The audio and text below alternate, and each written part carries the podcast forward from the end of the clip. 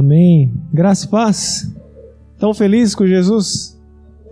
Como é bom, né? Estar na casa do Senhor, estar reunidos como igreja. Meus irmãos, vamos abrir em Romanos, capítulo 2. Hoje vai ser muito breve, né? Para não ficar muito, muito longo o culto, porque nós ainda vamos celebrar o batismo. Então será uma ministração um pouco mais rápida, mas tenho certeza que Deus tem muito a falar ao nosso coração ainda. Romanos, capítulo 2 e verso 28.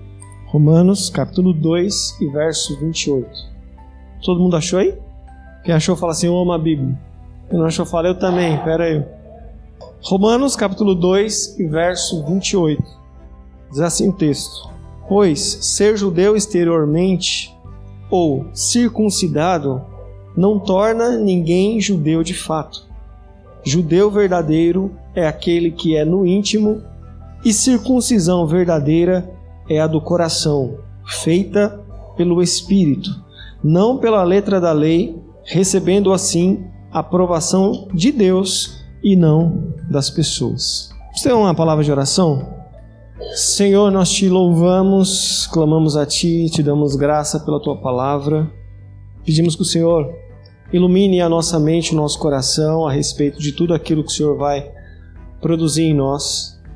Não permita, Senhor, que nenhuma mensagem humana tenha acesso ao nosso coração, mas apenas aquilo que provém do Senhor, aquilo que é capaz de nos desafiar, de nos edificar. Nos transporte, Senhor, ao campo da mudança, da transformação, a fim de que ao ouvirmos a tua voz a gente possa colocar tudo em prática e vivemos de uma maneira em que o seu nome seja glorificado. É a oração que fazemos. Nós fazemos em nome de Jesus. Amém. A cada domingo nós estamos pregando aqui uma, uma série de mensagens com o título A Cultura do Reino. Então a gente está pregando sobre o reino de Deus aqui, a todo domingo a gente está falando aqui sobre o reino de Deus, sobre essa expressão do reino de Deus no mundo que é a igreja de Jesus. Mas hoje em especial nós não vamos falar sobre a cultura do reino. Hoje em especial nós vamos trazer um pouco de algo que vai acontecer aqui hoje, que é o batismo. Paulo aqui em Romanos, ele acaba de expor a todos os romanos no capítulo 1, se nós pegarmos ali o contexto imediato, Paulo havia acabado de expor a condição humana, de que todos os homens são pecadores diante de Deus, de que o homem virou as costas para Deus, de que o homem preferiu adorar as imagens que ele mesmo criou do que adorar a Deus que é eterno sobre tudo e sobre todos. E não só o homem não é mais a imagem de Deus, mas o homem tornou um Deus segundo a sua própria imagem. O que é idolatria? Idolatria não necessariamente é adorar alguma coisa no lugar de Deus. Idolatria também é criar um Deus segundo a sua imagem. E é exatamente isso que Paulo condena no capítulo 1, que os gentios fazem. Paulo diz: esses que não conhecem a lei, esses que não conhecem os mandamentos de Deus, eles vivem para as suas próprias paixões. No capítulo 1, Paulo diz que eles vivem como sendo o ventre, os seus desejos, o seu próprio Deus. E eles passaram a adorar a si mesmos e a desonrarem uns aos outros. O cenário que Paulo descreve há quase dois mil anos atrás é perfeitamente o cenário que nós vemos nos dias de hoje. O ser humano não criou ou não é mais a imagem de Deus, e não só não é mais a imagem de Deus, como criou um Deus à sua própria imagem. O ser humano também adora a si mesmo, e o ser humano também desonra um ao outro. O ser humano também vive nessa prática de desonrar os seus corpos entre si. E tudo isso Paulo condena no capítulo 1. E sobre tudo isso, Paulo diz que desce a ira de Deus, que a ira de Deus se manifesta. E a ira de Deus não é uma ira de eu vou te mandar para o inferno. A ira de Deus é que Deus abandona o homem às suas próprias paixões. Quando nós falamos de ira de Deus, a primeira coisa que tem que vir na nossa mente não é Deus castigando o ser humano. A ira de Deus é derramada não para castigar o ser humano, mas Paulo diz que a ira de Deus é derramada abandonando o ser humano aos seus próprios desejos. A ira de Deus não é quando ele te impede de fazer algo. A ira de Deus é quando ele diz assim: Você quer viver segundo a sua própria vontade? Então vai viver. É quando Deus deixa você por conta própria. É quando o Espírito Santo já não te incomoda mais. É quando você não se sente mais incomodado com as coisas de Deus. Então a ira de Deus não é para te impedir de fazer alguma coisa. Ah, nossa, eu ia fazer uma coisa errada, mas aí meu carro quebrou. A ira de Deus não foi quebrar o seu carro. A ira de Deus é quando ele te abandona nos seus próprios desejos. E você passa a viver como você mesmo sendo o seu próprio Deus e Senhor da sua razão. E quando chega no capítulo 2 de Romanos, esse que nós lemos, Paulo inverte a situação. Paulo falou para os gentios, para aqueles que não conheciam a lei.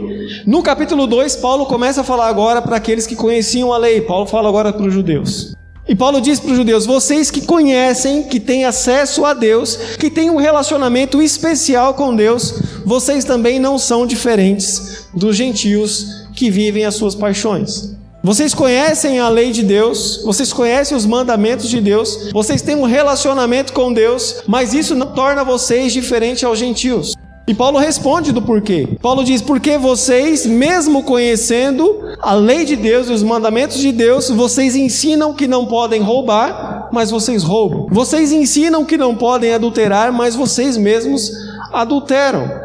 Vocês conhecem a lei escrita, mas vocês não têm a lei de Deus no coração de vocês. E Paulo chega à conclusão de que existem pessoas que não são judeus, que não conheciam a lei, que não conheciam a Deus e nem os mandamentos de Deus, mas que viviam a lei que Deus havia imprimido no coração deles. Ou seja, eram pessoas que não tinham contato com o judaísmo, que não conheciam a Deus, mas vivia de uma maneira em que demonstrava que a lei de Deus estava no coração deles.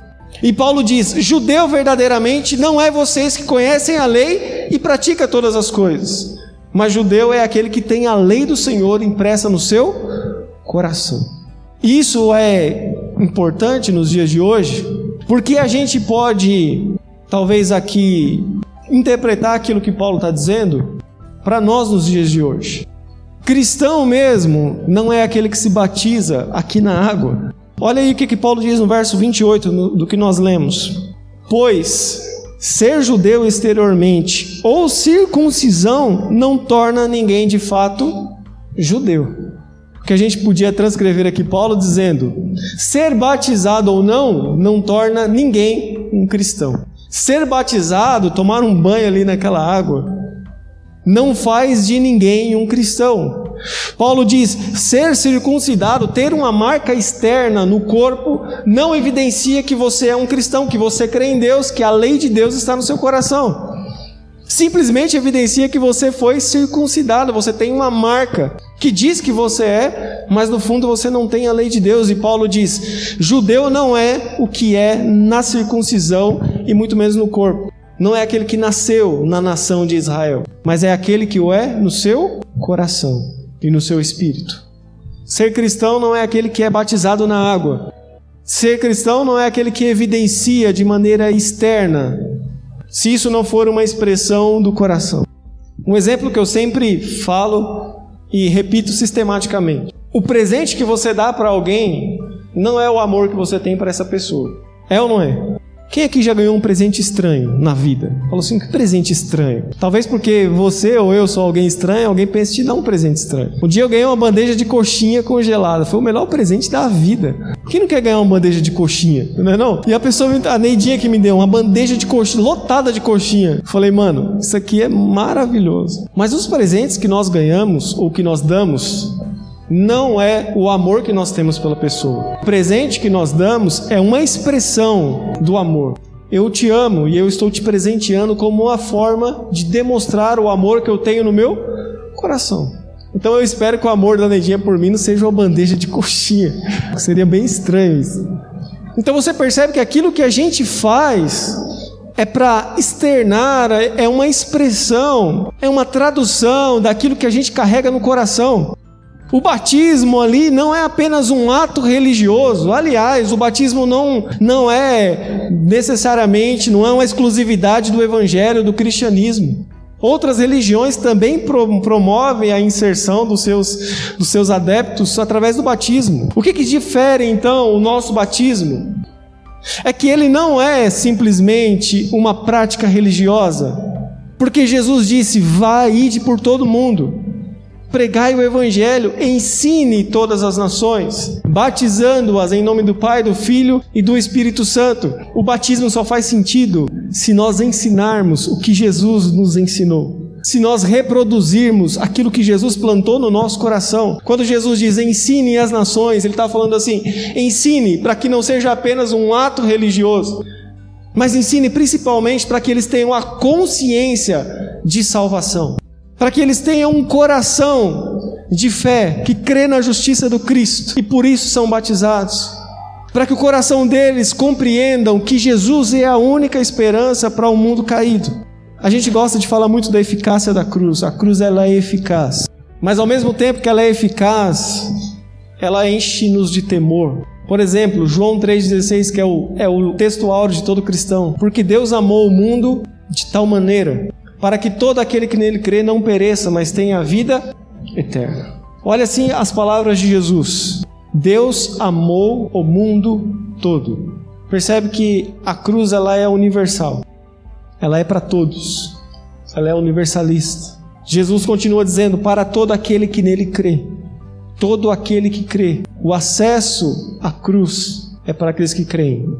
Então percebe que a cruz ela é eficaz, mas ela não é para todos. Como assim, Léo? Você acabou de falar que ela é universal. A cruz está acessível a todo homem, mas ela é eficaz para aqueles que, que creem. Jesus está disponível a todos, mas nós só vamos se apoderar da vida de Jesus se nós cremos nele. Se nós cremos na justiça da cruz. Se nós compreendermos o ato sacrificial que Jesus fez no nosso lugar. Se a gente entender a graça que emana da cruz, se eu entender que não existe mérito algum na minha salvação, que tudo que existe por meio da salvação ou através da salvação acontece por meio de Cristo. Então, quem é cristão? Quem é cristão não é quem é batizado, mas é aquele que, primeiramente, tem a consciência de salvação. É aquele que crê em Cristo Jesus como seu Senhor e como seu Salvador. Paulo diz que, no verso 29, e eu vou aqui transcrever o que Paulo disse, né? Cristão verdadeiro é aquele que é no íntimo, e circuncisão verdadeira é a que é do coração, feita pelo Espírito. Sensacional. Não são os atos externos que evidenciam que você é um cristão, mas é aquilo que é feito no seu coração. É interessante que Jesus condena o proselitismo. Em Mateus 23, ele diz assim: Vocês, fariseus e escribas, vocês são hipócritas porque vocês atravessam os mares para formar um novo convertido. Vocês gastam tempo, vocês investem para transformar uma pessoa em um novo convertido. E quando essa pessoa se torna uma nova convertida, ela ficou pior do que ela estava antes. O que, que Jesus está falando? Jesus está falando que se eu ensinar para você que você tem participação na salvação e que você tem algum mérito para ser salvo, eu estou negando a justiça dele. E olha que interessante, eu não só estou negando a Jesus Cristo, mas eu estou negando o próximo também. Sabe por quê? Porque quando eu acho que salvação tem alguma participação de mérito minha, eu não só estou negando aquilo que Cristo fez na cruz, porque eu estou dizendo assim, não foi suficiente. Ainda precisa da minha contribuição. Então, quando eu acho que eu tenho participação na cruz, quando eu tenho mérito na salvação, eu não só estou negando a Cristo, mas eu também estou negando salvação ao próximo. Porque não só estou dizendo que a cruz não é suficiente, mas eu estou dizendo, meio que inconscientemente ou indiretamente, eu estou dizendo para o próximo que se a justiça dele não for no mínimo parecida com a minha, ele também não está salvo. Percebe o quão diabólico é esse ensino? Porque não só eu nego a Cristo, mas as pessoas que se aproximam de mim começam a entender que se a justiça dela não for como a minha, ou parecida com a minha, se ela não estiver no mesmo nível de prática religiosa que a minha, ela também não está salva. Então não só eu nego a Cristo, mas eu também nego o próximo. Eu começo a olhar para o próximo como se ele precisasse se tornar uma pessoa justa para ser salvo, e não foi isso que Jesus falou. Jesus disse: Eu vim ao mundo para todo aquele que crê em mim, não prove a morte, mas passou da morte para a vida. É por isso que toda justiça precisa ser aplicada à cruz de Cristo. Nunca a nós mesmos. Nunca nós teremos participação. O mérito é todo dele. Eu falava para o Alex da quinta-feira que salvação é presente do dia dos pais. Que a criança fala assim: pai, me dá dinheiro para mim comprar um presente para o senhor. A salvação é presente do dia dos pais. É Deus promovendo em nós. Para que a gente possa voltar-se a Ele como forma de adoração. A conclusão de Paulo é: tanto aqueles que viraram as costas para Deus estão perdidos, também aqueles que acham que a sua justiça os salva também estão perdidos. Uma resposta que eu tive que responder no seminário foi assim: Lelo, você acredita que, as pessoas, que o inferno foi feito para as pessoas ruins e o céu para as pessoas boas? Qual que é a resposta? Não.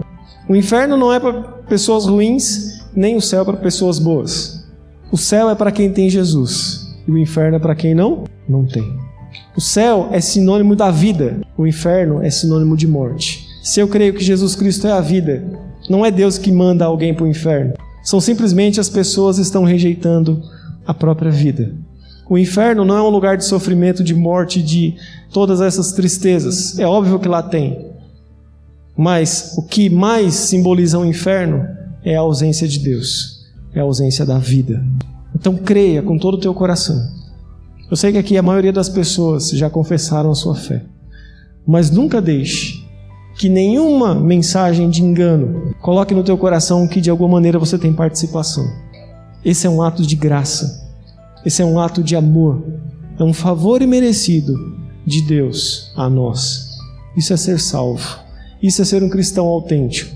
Porque quando você olha para a cruz com todos os méritos de Cristo, não só ela é suficiente para você, mas o próximo que se achega a você percebe que ele também pode ser salvo porque não depende da justiça humana, mas sim daquela que emana da cruz de Cristo. Curva a tua cabeça, vamos orar. Senhor, nós te louvamos e te damos graça, Deus, pela tua palavra. Te louvamos por tão grande salvação que em nós foi derramada, em nós se estabeleceu. Pedimos, Pai, em nome de Jesus, que o Senhor produza em nós todos os dias essa identidade de pessoas salvas em Cristo Jesus, de pessoas que de alguma maneira entregaram completamente a cruz de Cristo e compreenderam que ela é suficiente para salvar todo homem. Todo aquele que crê, Senhor, pode se apoderar da justiça do Calvário. Então nós pedimos em nome de Jesus que o Senhor plante em nós todos os dias essa consciência, essa percepção de salvação, não só por nós, mas por todas essas pessoas que se assentam à mesa conosco, essas pessoas que estão na comunhão conosco, que elas possam sentir, ó Pai, o teu abraço, a tua justiça, e que não depende de méritos humanos, nem de nenhuma capacidade humana, mas é o teu amor se revelando na figura do Cristo sobre nós. É a tua justiça, a justiça da cruz, que nivela todos nós, todos nós estamos na cruz, todos nós somos discípulos de Jesus seguidores do Cristo. Então, Pai, em nome de Jesus, não nos deixe desviarmos desse caminho, não nos deixe, Senhor, olharmos para nós mesmos com qualquer sentimento de mérito, de conquista de salvação, porque isso certamente é negar a cruz, é negar a suficiência dela. Mas ajude-nos a olhar todos os dias com um olhar de graça para a cruz e para o próximo sabendo que ali há perdão e ali há salvação, e que o Senhor derramará sobre nós do teu espírito para testemunharmos do que nós vamos presenciar aqui hoje, que nós vamos contemplar aqui hoje, que é uma vida, Senhor, testemunhando publicamente aquilo que aconteceu no seu coração. É a oração que fazemos e fazemos em nome de Jesus. Amém.